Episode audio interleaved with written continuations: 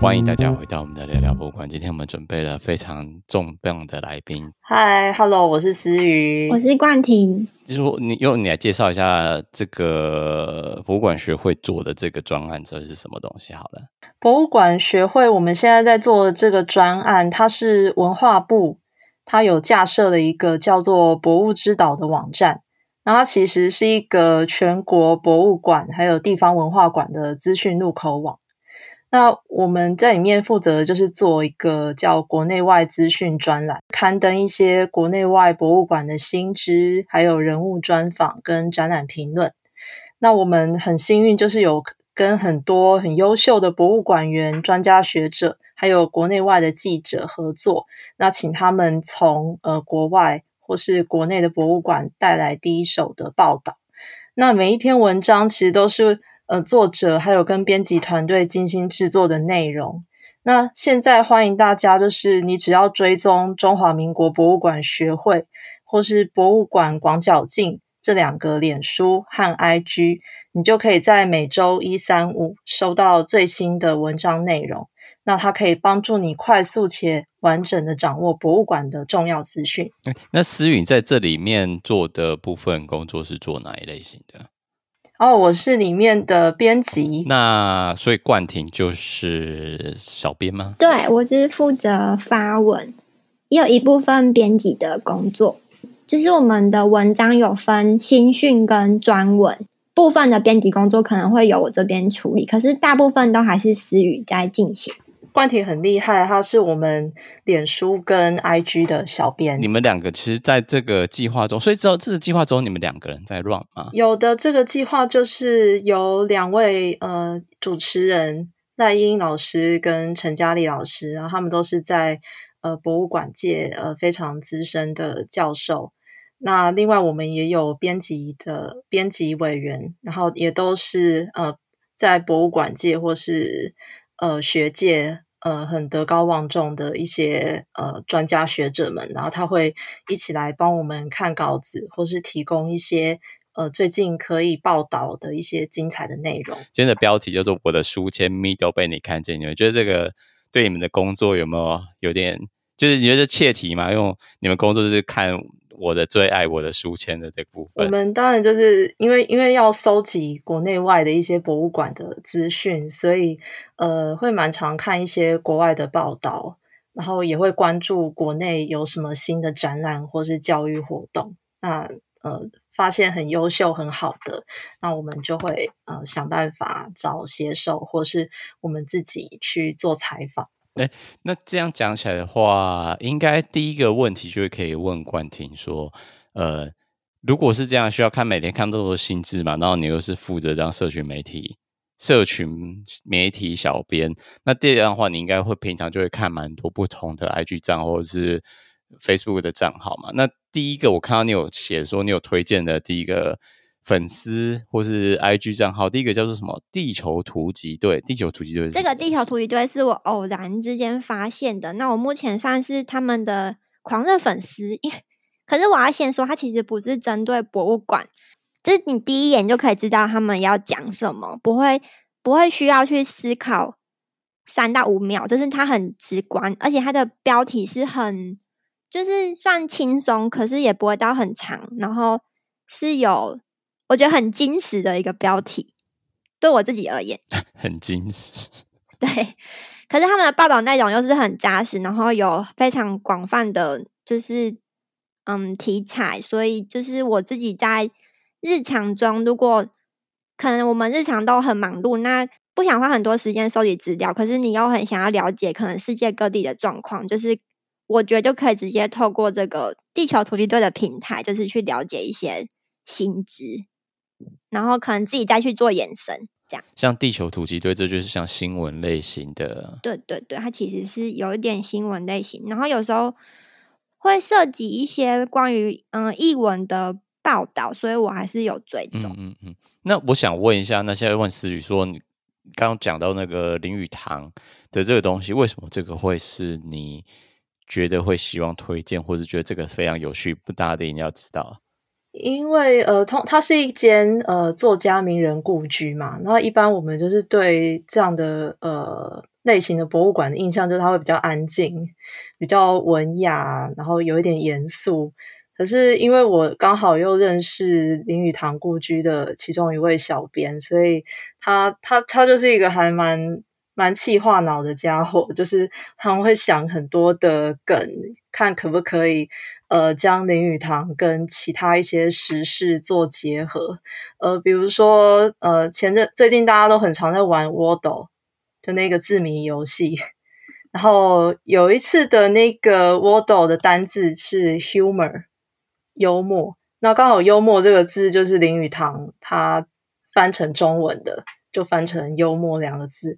然后，所以他就透过这个方式去简单的介绍一下，呃，当初林语堂他在翻这个字的故的时候发生什么事情，他为什么会想要翻翻译成“幽默”这样子，就就是还还蛮有趣的。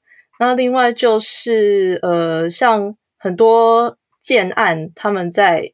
广告的时候都喜欢用什么呃，比如说靠近林语堂故居啊，什么幽静啊，什么有呃环境清幽等等的一些比较喜欢蹭名人、蹭名人的那个热度的一个广告的方式，那他们就抓抓住这个点。然后就用这样的方式去行销林语堂故居，就我们环境清幽啊，建筑优美啊，然后欢迎来看房等等的，就用这样的方式在介绍林语堂故居，然后还呃做了一个很像建商那个广告的的图的的梗图等等的，就还蛮有趣。然后另外他们呃。因为里面有一个林语堂，他很喜欢钓鱼，所以留下来的小池塘。那他们后来养了一只乌龟，那就有在网络上面发起说，大家要不要一起来帮这只乌龟命名的一个命名活动。就是蛮会跟民跟跟呃乡民做互动的，就觉得这个这个馆的小编真的很厉害。嗯，有没有类似像网红类型的？你在想象中认识的朋友？我会这样问的原因，是因为我在一两个月前吧，看到网络上有一篇文章，应该是英国还是美国的，他那时候就在讲说博物馆怎么把自己的馆员往美化的一个过程。他说博物馆究竟是不是该把自己工作人员往美化？我后来就想说，哎、台湾是不是也有这样的趋势？就是某个馆员就常被拿来就是社群做文章，然后做到后来他就变成博物馆的王美。呃，林语堂故居，他的小编都会叫自己堂编，那个堂林语堂的堂堂编那样，他会帮自己取一个代号，然后有时候就会发一些呃他在故居的看到的美景啊，或是他他中午可能他他可能餐厅吃了什么啊等等的，会。有一些些比较他自己个人的推荐分享，呃，不过就是如果完全的展露可能私底下面的一些生活或者心情等等的，好像比较少一点。最近这一年多来，或疫情开始之后，其实是抖音在国外叫 TikTok 这东西其实蛮红的。那在其中看到 MuseumNext 他们上面做的那个研讨，就是什么？几个几天的研讨会下来，其中一个阶段就是在讲说怎么使用抖音在做社群行销。那其实很多馆员其实就会出现在抖音影片，因为不可能影片里面都没有人，就是光拍景，所以会有人当一些主持人的功用在里面介绍，所以他们就渐渐的变网美。所以就刚好这两个报道就刚好牵在一起。那后来，所以就是后来就列了一个问题嘛，问说：哎，其实台湾有哪些博物馆？你们自己看到或者朋友有在用抖音？先从朋友有没有在用抖音就好了。呃，冠廷这边呢？没有。好，很好。那那个呢？呃，我自己也比较少认识有在玩抖音的朋友，很少。非常好。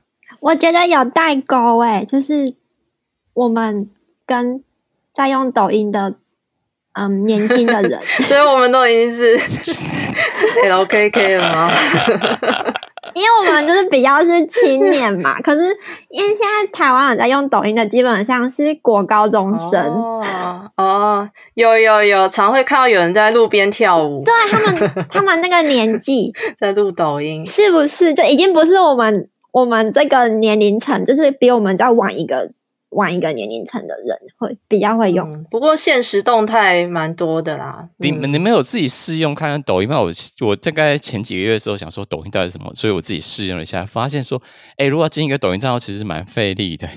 所以某部分我其实对他们就是有感觉到，就是 respect，就是哦，这个其实也蛮累的。对啊，很多尤其都还要很无厘头去做一些跟风挑战，蛮需要想梗的啦。那我想要问说，在里面文章里面写到说，英国黑郡生活博物馆，这个是冠廷还是思雨写哪一个人写的？这是我们的其中一篇新讯，然后他就在报道。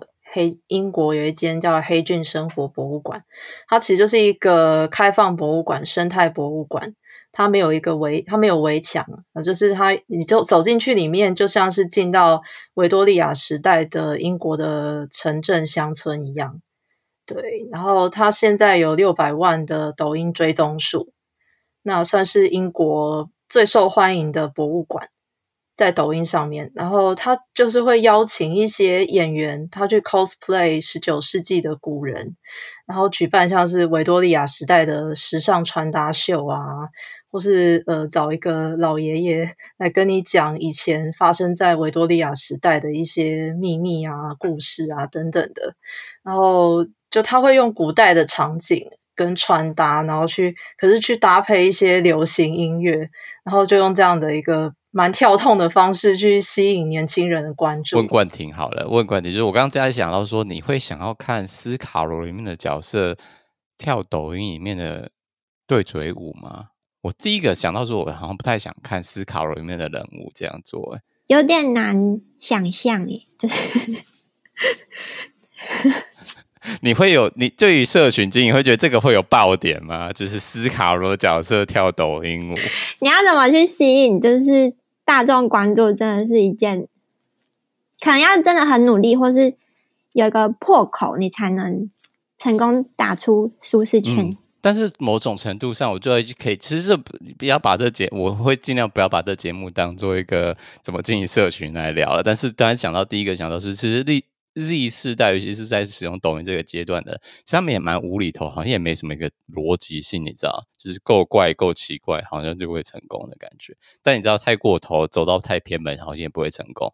所以我觉得，就是这个东西，好像已经不是我可以理解的范围了。就是抖音啊，或者是 Z 世代这个，是高雄那个博二的账号，他就是自称二博，那他会戴着老虎的面具，就是 因为因为最近高雄。博二有一个部一个区域是灯会，二博这位小编他就是会出出没在各种场地，然后就是帮嗯灯会做一些宣传跟宣导。可是他是戴着面具的，我就是突然想到这个案例，然后想说可以分享一下。好，你你要小心，然后讲出来，万一老师有那个 idea，你后来就逃不开哦。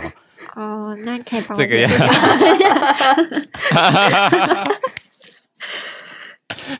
好，没问题。我们就是把关键字都掉，老师听得听得所所以然来，大家也听不出来所以然。对对对，所以讲刚讲那么多都跟博物馆有相关嘛？那我觉得现在必须那个 gear change 一下，转听一下，就是如果跟博物馆没相关，以做社群类型的，或是现在以做一个入口网站的角度上，哪些你自己私人上有在追踪的追踪的 IG 账号？因为我本身就是有在追踪一些漫画账号，那我就是想推荐一个非常非常歪的漫画账号。这个人叫做 Simon Hanselmann，嘿，Hansel 它本身就是一个非常愤世嫉俗的漫画。然后主那个漫画家其实本身也怪，他是一个澳洲人，但他是有异变装癖的漫画家。那个漫画的有三个主角，叫做阿梅是一个女巫，阿猫是一只猫，但是会讲人话。呃。阿奥是一只猫头鹰，但是长得跟女巫一样高，只是这是三个莫名其妙的角色。他的漫画得过第四十五届法国安古兰国际漫画节的获奖，诶，去年纽约时报也把它选作是选作是他们年度推荐漫画。然后其中有个故事就是阿梅，我可以讲，就是阿梅她就是因为她是社会补助金的人，她有一天就是是被社会局叫去做面试，看她是不是还可以继续拿社会补助，所以她就是把两只鸽子藏进她的下体之中，然后在社会局的人员之前假装产女巫产出两只鸽子，然后社会局的人就被吓疯。大概是这样的漫画情节啊，所以大家可以考虑看看到底怎样。那我们先从我 好，请请冠廷先请推荐。第一个是李翔，他他不是花木兰的男主角，可是他们的名字是一模一样。然后他是一位非常会拍照的邮差先生，他也是台湾人。在送信的时候，送包裹的时候，看到了一些日常的风景，还包括他的挡车，就是。他可以把挡车拍的超帅的，嗯，那我我会觉得，就是他虽然他的作品就是好像看起来很平凡，可是都是一些可能未来会逐渐消失的台湾日常风光。我觉得大家可以去看一下这位李翔摄影师的脸书呃 IG。好的，那思雨这边要不要来推荐一下？就是我想第二个应该不是你写的吧？对，呃。我私底下其实比较常追踪一些跟猫啊，或是美食生活类的账号。就我蛮喜欢看有一个人叫阿青，青色的青，阿青，然后他就是台湾各地跑透透，然后去吃一些平价的小吃美食。对，然后他最早最早，对，最早应该是他从他应该是住在台南，所以就介绍了很多台南好吃又又便宜的。的料理，对，然后有时候我们呃可能到各地去做采访，然后就会稍微看一下他有推荐什么，然后就会去吃看看。那那 个冠廷现在回来，冠廷是有写第二个漫画嘛？那可以直接请你再介绍一下你自己推荐那个 So Far So Good 这个账号，他那个 G O O D 好 O 好多，对啊哦，嗯，就是他的中文叫目前勉强，然后虽然他的画面好像很简单，然后有时候。好像有点随便，可是他的脑洞很大，所以我就 可能有时候生活就是很累，或是不想要努力的时候，就可以看一下他的蛮靠北的作品，就会觉得可以再加油一下。哦，因为他的脑洞很大，所以 他自己其实也不不太好看，可是就觉得啊、哦，好像有一种很贴切自己的感觉。那有时候我也会参考他的脑洞，因为有时就是大家都会有没有创意的时候嘛，嗯、就是可以看一下别人的创 别人的创意。就是吸取他人精华之类的嘛，就是吸取他人精气，对，或者就是单单纯就是散发，就是抒发负能量，对，一起散发负能量，对，好好棒，我超爱这样。但是如果讲回来比较正经一点的话，就是回到博物博物志岛这国内外资讯这部分，其实它本身是一个算是资讯的入口网站，就是会帮大家集结各种不同新知。那其实有分成两大专。两两大类别嘛，我们这边可以请思思雨来介绍一下，说它是分哪两种？一个是新讯，一个是专文嘛，专文。那这两个是差在哪边？新讯跟专文的呃，新讯它是比较短篇，大约一千字的呃新知的报道。那专文的话，它就是比较长篇，约两千多字。那它会是呃有展览、展览评论、人物专访。等呃比较需要深入评论呃论述的文章来开始，我只是要先问看看我的我最常追踪的偶像戴应轩的这个是谁推荐的？这是我应轩会很开心诶、欸，因为应轩他是现在在英国我们呃合作非常久的特约记者，对，然后他就是。呃，因为人在国外，所以他就可以接收到很多很棒的外电资讯，就可以帮我们带回呃国外的博物馆的报道。那我想推荐的这第一篇，呃，它叫做《家该是什么样貌》，呃，伦敦家屋博物馆，待在家中计划，重新探索家的意义啊。这是文章的名称。那这篇文章它是介绍家屋博物馆，它在二零二零年春天推出的一个叫“待在家中”计划。呃，然后他们会向民众，现在很流行，就是快速回应收藏，去征集一些在疫情期间大家居家隔离有没有发生什么有趣的图文小故事。那里面就包括说，像是比如说有人远距上班。又要同时顾小孩，就家里面很呃乱成一团，然后很慌慌慌忙的那种感觉。然后也有就是，比如说可能这个家人他可能只是住在楼下，但是因为隔离的关系，所以我们只好用视讯软体跟家人打招呼。然后也很常发生，就是说，比如说呃，因为在隔离，所以头发没办法去外面剪，那只好大家互相帮对方剪头发等等的这些家庭的小故事。那其实跟台湾之前三级警戒的时候有一些状况就还蛮相相像的。那只是英国它隔离的时间又更久，所以大家开始就是对家它产生了很复杂的情绪。那应轩他自己也面临过这样的一个状态，所以呃，他在写这篇文章的时候，后来就是有有跟我们分享说，他这一年来待在家的心得就是，他好想要搬家，他想要离开这个环境，因为待太久了。对，所以我觉得他这个计划很厉害的是，他就是不但记录下英国疫情期间的状况，那他也更启发大家去想想看说。呃，家对你来说有什么特别的意义？嗯，那这个稿子其实一开始是呃，单映萱他自己提的主意吗？还是你们有去跟他邀稿？呃，应轩他都会自己跟我们提案，就是每个月呃，他想要写什么样的文章。那我们就会给他一些心得回馈。诶、欸、他很拼 呢，对，就就非常的非常的辛苦。他点子很多诶，点子王应该找他来做 podcast 才对。那有机会可以问问看。乱拉人，但我觉得他的文章好，我就很喜欢他的文章的原因是因为我觉得他的文章很平易近人，其实最主要就是感觉很平易近人。虽然他讲的是一个蛮复杂的东西，或是一些很新的东西，但是最主要是他的用字其实还蛮浅显的，就是很适合。不管是对博物馆没认识，或是对博物馆只是有兴趣的人，其实不管怎样都会很容易清楚看得懂他的思路跟他想介绍的东西，而反而不会讲的太深奥，或者讲到说太平衡感很好，应该这样说。那我想问的就是，因为我们后面还有几篇文章嘛，像是呃，哎，这是思雨自己写的文章？哦，对，这篇是我呃去采访的，就访问雨婷。这位非常优秀的策展人，然后他跟我们分享了很多他的工作心法。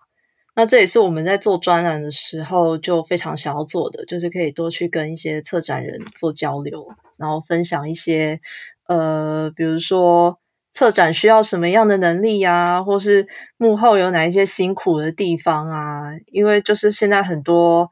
呃，学生他其实都非常想要当策展人，可是他不一定知道策展工作到底要怎么做，然后他背后有什么辛苦的地方。那刚好雨婷他就一路这样走过来，他就可以跟我们分享他的经验，来做专访。那时候是真的去当代那边吗？你们那时候是怎么做这个专访？呃，这个展览就是雨婷那时候开展的时候，呃呃，当然就是有去看。然后有去参加他一些讲座的活动，然后就最后是跟他邀电访，对，然后聊了很多他幕后的心路历程。讲到哭哭了，讲一讲就突然眼泪滴了下来，没有啦，那个电访听看不见眼泪。最后一个我们在看到，哎呦，是最后一个吗？因为我们有蛮多个。那哎，对，新训的部分都是都是我这边准备的，那专文这边冠廷会有比较多分享。编辑来说，思雨是不是你都要做？就是那个新训跟专文都是你这边主要在做。呃，对对对，然后有一些专文，呃，冠廷这边比较多负责的是一些专文的部分。哦，难怪他会比较对。然后新训新训，呃，主要都是我这边在负责的。嗯嗯嗯嗯，那我们再挑一个新训好了，嗯、算呃 NFT。好、啊，看你对哪个有兴趣。NFT 好了，NFT 对。哦，这篇好。因为这篇文章，我们跟作者磨了超久的。是什么样？是对抗吗？我想写这个，不让你写这个。没有，他这个是作者来提案的。我们也觉得，呃，博物馆跨界 NFT，呃，这个是一个很好的题目。因为现在大家聊 NFT，大部分就是只专注在呃要怎么从中获利啊，做做投资啊等等的。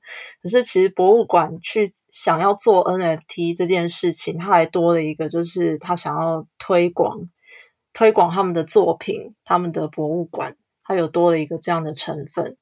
那呃，当然我们也希望说，可以透过这篇文章让大家了解说，到底什么是 NFT，然后它的。原理是什么？它有什么样的优缺点？然后各大博物馆还有艺术市场，它是怎么应用 NFT 的？那刚好，呃，这两位作者陈元跟黄耀俊他们，呃，关注，一个是关注艺术市场很久，那一个真的就是科技领域很很优秀的一个呃学者跟实务工作者，所以他们就一起写了这篇文章。那其实看这篇文章，你就可以很了解呃整个 NFT 的发展的脉络啊，什么是 NFT，然后还有呃。博物馆界他们是怎么样应用 NFT，既可以有一些获利来维持营运，那他又可以去做教育推广的工作。嗯嗯，但是我我自己会想帮 NFT 的补充。我刚刚选这篇原因是因为我最开始想到第一个新的下一步 NFT 的运用，就是我们之前在讲疫情时候嘛，之前有提到一个疫情的过程，就是疫情过程中很多博物馆就是面临经营危机。那很多很多状况，像是美国那边很多发生，说他们想要卖自己的馆藏，到把这些馆藏重新回归到艺术市场之中做交易，然后透过这笔新的资金来让他们的营运不需要裁员。那很多状况是因为遇到呃什么基金会或者法规的规定，他们把把公定的馆藏再重新放回去艺术市场卖。我觉得 NFT 会打开一扇新的窗，让这些博物馆。更多经营的空间，因为毕竟版权上面，NFT 也是一个有点像无主之物，我觉得，嗯，某种程度，但是要要告要进到法律程序上，还是还是有人在告的啊。嗯哼哼，对，就现在真的蛮多馆，就是呃卖卖馆藏的争议太大了，有很多法规限制卡住，所以他就靠发行 NFT 去做一些呃可以维维持馆。维持馆务运作的一些获利。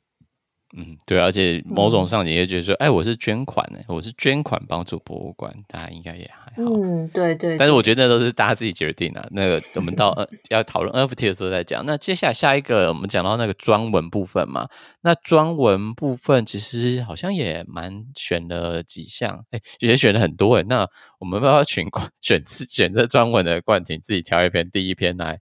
跟大家分享，就是哪一个可以很适合去来看看这个文章？那我第一篇想要就是讲一下推荐思雨的，就是专访苏硕斌馆长的这一篇。那他是谈国立台湾文学，就是台湾馆升格后的规划跟愿景。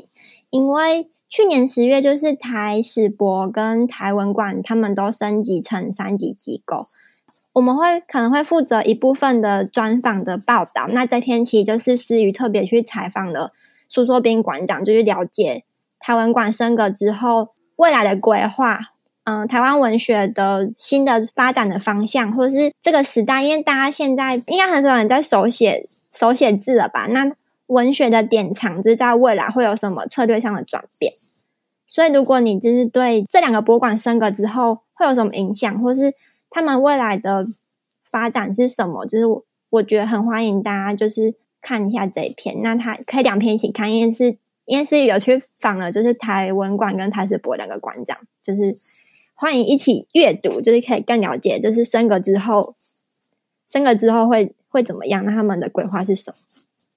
哎、欸，我比较比较势利的问一下，升格之后他们的他们的钱是不是更多？对啊。拿到了预算就更多，嗯，可以做更多事情。嗯，也也不是说升格拿到更多钱之后就开始吃喝玩乐，没有，这是这是不可能的事情。但是我觉得他们压就是压力会变更大，就是。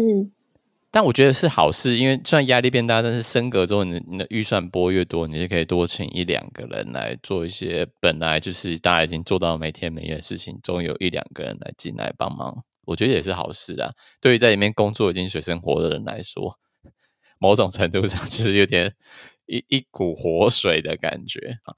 那下一个的话，那个还有什么哪些文章有推荐吗？我看到一篇蛮有趣的，是在讲那个面对国家伤痕记忆这个波荷兰奴隶展的这个部分，因为我知道之前就应该是去年吧，这应该指的是去年那个。来那个皇家博物馆讲的那个两篇文章，我就是想要一起推荐，包裹在一起推荐。第一个是王信慈的《荷兰奴隶展》跟《第三帝国设计展启示》，然后第二个是蔡雅琪的，就是关于冷战的残存艺术如何看见冷战。就是虽然这两篇文章在主题上有一点不同，可是因为他们都是对于他们的文章主题都是当代如何去探讨黑暗的历史。那包含了去年的荷兰的那个奴隶展，非常的轰动，然后还有北美馆的两党的冷战的特展，就是我们可以看见，就是我们现在当代的博物馆要怎么去正视过去的困难的伤口，然后还透过研究跟展示，还有教育等方式，就是反思这些历史的难题。那因为这两篇文作者他们都是用双重的展览探讨这个主题，所以如果你想要了解更多的案例，或是你想要嗯做一个对比的话，我觉得就是大家可以也是可以推荐去阅读这两篇。那他们的点击率都还蛮高的，就是蛮算蛮夯的文章。这种会变很夯，我也蛮好奇怎么怎么会。我一直觉得这种比较这种类型的主题不算是点，就有点像点击毒药一样，但是既然你说是点击很。很不错，我觉得不是，因为现在其实大家都蛮对这议题都蛮蛮有兴趣的，而且这样讲有点怪怪，可是我觉得有时候重口味的东西大家也是蛮喜欢的。我觉得很合理啊，因为以你的角色是社群小编的话，就是这种东西就会造就会蛮蛮惊人，就是哎，重口味的东西的确是没错，只是我一直还是以为这个是就是至于。主要毕竟他提到一些蛮沉重的黑暗历史的部分。那这边我会想到，因为刚刚挑出来的原因，是因为讲到说，之前讲到荷兰的皇家博物馆这边去年测了一个叫做“奴隶”的这个主题特展嘛，他今年有在就是乘胜追击，他今年做的展览是。处理他们荷兰在印尼的殖民历史，那这边的策展组合是挑两个荷兰的学者跟两个印尼的学者来做共四个策展人做共同策展。我目前的了解是这样，所以我还蛮期待看到未来如果有机会可以看到这篇展展览，我或是买到这展览的相关书籍，我就是蛮期待可以看。那我们再挑另外一篇新的，好了，要不要？那个当代婚姻之旅，或是国美馆的文化平权，你觉得你想要介绍哪一个？刚刚有讲到是映宣嘛？那我们另外一个就是特约记者是陈嘉儒老师，负责的是深度专访博物馆人，就是他访问的人都是在工作岗位上，就是可能累积数十年的工作经验跟实务的技术，可以让更多人了解。哦，文章名称是文，如果文化禁用成为你我的日常，那它其实是。在讲国美馆的他们长期经营的文化平权的一个实务的案、实务的经验，在这篇文章里面，我有有一句我很喜欢的话，就是博物馆不是在做爱心，就是这个态度去面对文化平权。因为如果你是要讲平权的话，就是你其实要更了解身心障碍者的需求，还有尊重他们的能力跟状态。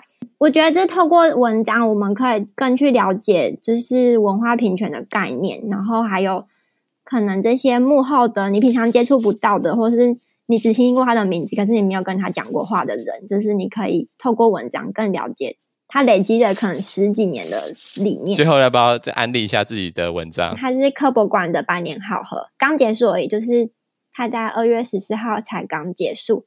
那这个展其实是。科博馆他们是从去年五月就开始，可是因为疫遇到疫情，所以中间有就是闭馆了一一阵子。那这个展其实有点被影响到。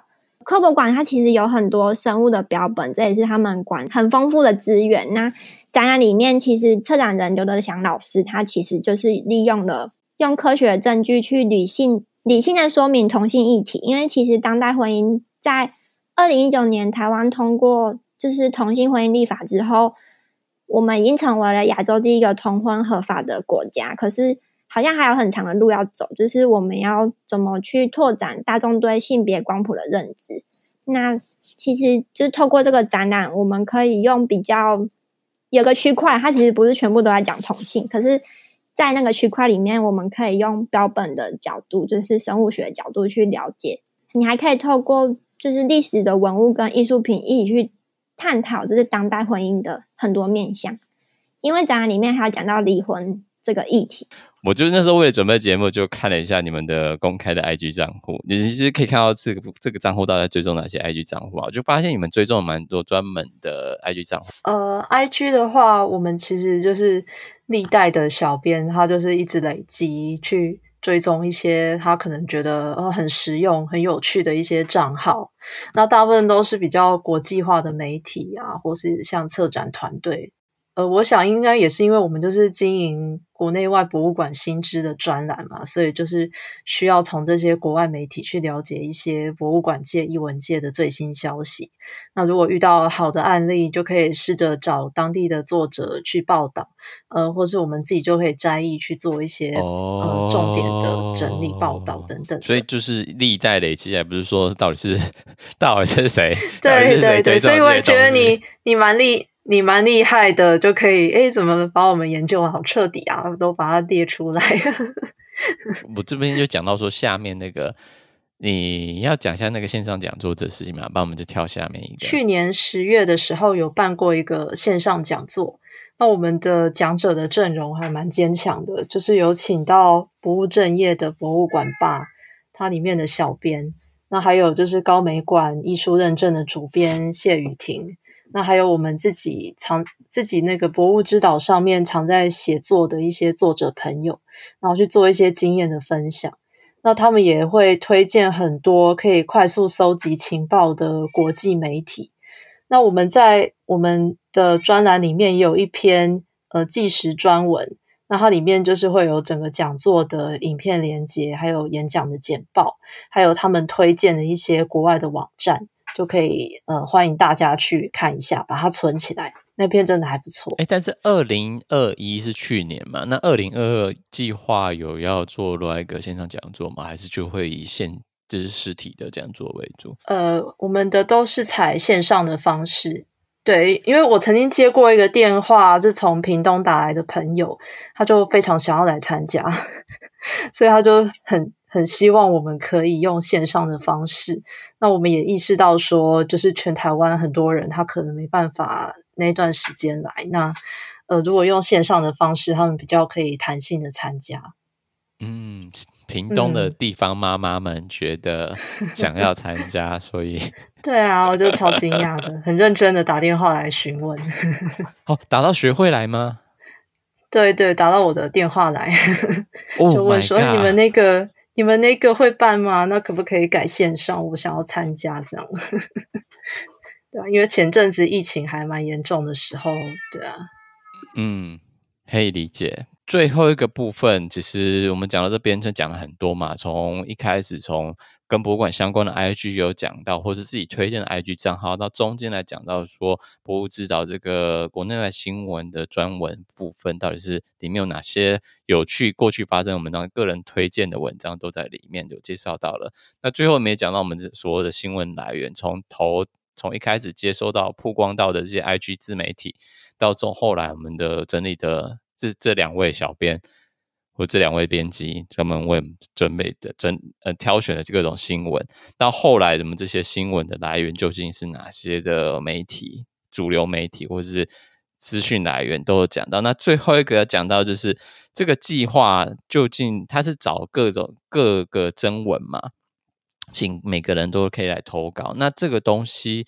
是不是有一个时间点还是什么？因为我刚刚你看到说，这其实现在征文已经截止了，对不对？对，因为我们呃文章的刊登量，呃，就是它我们有一定的额度，所以呃，目前我们现阶段的征文是已经呃都已经将近额满，或是我们有其他的自己要采访的安排，所以就。呃，目前是比较没有在对外在征稿。我我想问一下额度这件事情，就是额度这个设定，因为现在说的就是一三五都会做更新嘛，那其实也关系到两位的工作量或是预算的问题，对不对？因为毕竟这些计划案还是跟文化部拿钱来的计划，所以稿费也是一个压力。另外就是你们的工作量也是一个压力，这个所以一三五目前是现在。可以运作下去的一个工作量。呃，对，我们就是固定一三五都会有文章的露出，很多的我们可能觉得哦，这篇文章很在这段时间可能有呼应到某一个时事，那我们也会在我们的脸书或 IG 上面再把它露出，然后再跟大家从不同的面向去做分享。基本上现在都已经排到排全部排完了，就是这个计划案做到一个。结案之前都已经排完，文章露出的那个时间表都已经做完了。呃，对对对，就非常感谢大家的踊跃支持，收到很多很棒的稿件。哦，那很棒哎，那基本上就是接下来就是把计划顺着做完。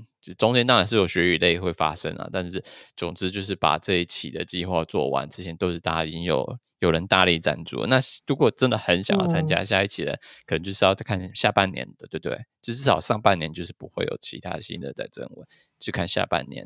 对对对，大家可以看那个。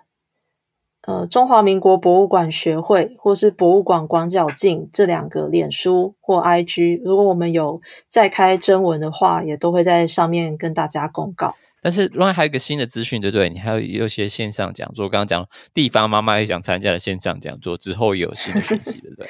对，三月跟五月还会有两场线上的讲座。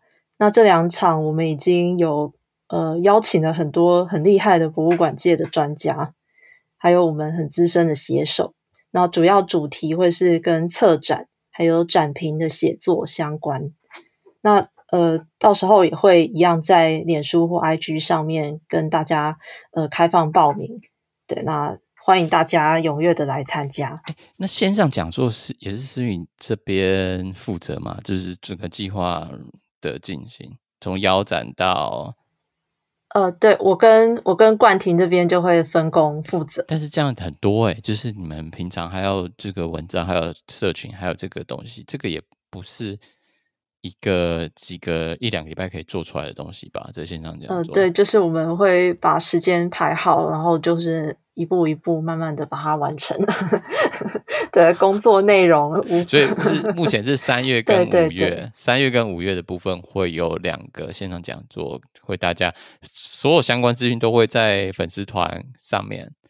呃，那这个都是要线上先报名，还是这个只是公开链接让大家参加？呃，就会开放线上报名，然后再提供连接让大家可以进得去参加。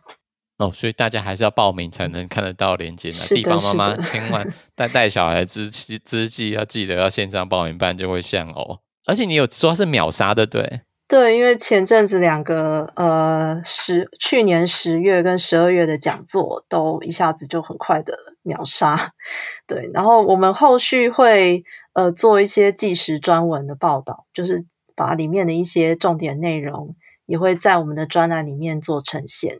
然后也会释出一些呃讲座的内容，就有影片跟呃一些讲义，会在一样在我们的专栏里面就跟大家公开。如果大家想要多跟讲者互动呃的话，我们就非常欢迎大家可以多多来报名，就可以跟讲者呃提问，或是呃接收到他们呃非常好的回应。醍醐灌顶的精神冲击。就是，嗯，我这样讲好夸张哦，醍醐灌顶精神冲击，但基本上就是想到什么就可以问什么，就直接做互动，不用写 email。对对对对，讲者问，没错。哎，但是如果有问题啊，大家在看文章有问题，是也可以，虽然这样就是可以跟自己跟讲者沟通，或是透过你们跟讲者联系。呃，可以留言在我们每一天的贴文下面。如果大家看完以后，哦，对，IG 贴文留言加分享。对，我们就会帮你搜集起来，然后如果是要跟作者作者互动的话，我们就会帮你转达。但不管如何，今天我们大概就是过了一下，就是这个主题叫做“我的书签秘密都被你看见”的主题，就是差不多到这边为止吧。那其他就是要请大家继续支持。呃，三五月的线上讲座，或是未来看出了新的文章，或是有任何新的资讯，都可以在哪边可以看得到呢？我们要不要请思雨再宣传一下？呃，我们的资讯欢迎大家可以呃上博物之岛里面的国内外资讯专栏，那我们的资讯都会更新在上面。会有很多非常精彩的国内外的博物馆新知文章。那另外，呃，我们你也可以追踪我们的中华民国博物馆学会，或是呃博物馆广角镜这两个脸书或 IG。那我们在一三五都会在上面更新有新的贴文出来，然后跟大家介绍新的文章。好的，那就再请大家继续关注于这两个 IG 账号跟他们的网站传出来的新的文章。那我们今天节目到这边就暂时要告一个段落。那两位还有什么要补充的事情吗？谢谢大家，非常感谢大家。好，大家就是这样吧。非常感谢，请多多支持。好的。